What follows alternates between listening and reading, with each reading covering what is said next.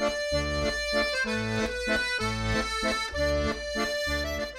very hungry caterpillar.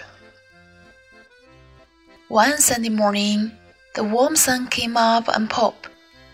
Out of the egg came a tiny and very hungry caterpillar. He started to look for some food. On Monday, he ate through one apple, but he was still hungry. On Tuesday, he ate through two pears but he was still hungry. On Wednesday, he ate through three plums, but he was still hungry.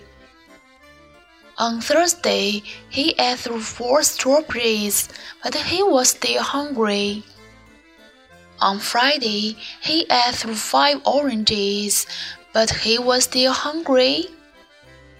On Saturday, he ate through one piece of chocolate cake, one ice cream cone, one pickle, one slice of Swiss cheese, one slice of salami, one lollipop, one piece of cherry pie, one sausage, one cupcake, and one slice of watermelon.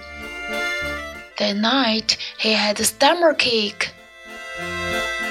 The next day was Sunday again.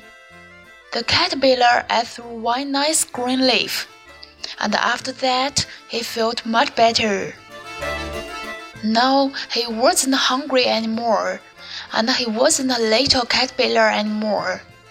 He was a big, fat caterpillar. He built a small house called a cocoon around himself. He stayed inside for more than two weeks. Then he nibbled a hole in the cocoon, pushed his way out. Oh, he was a beautiful butterfly.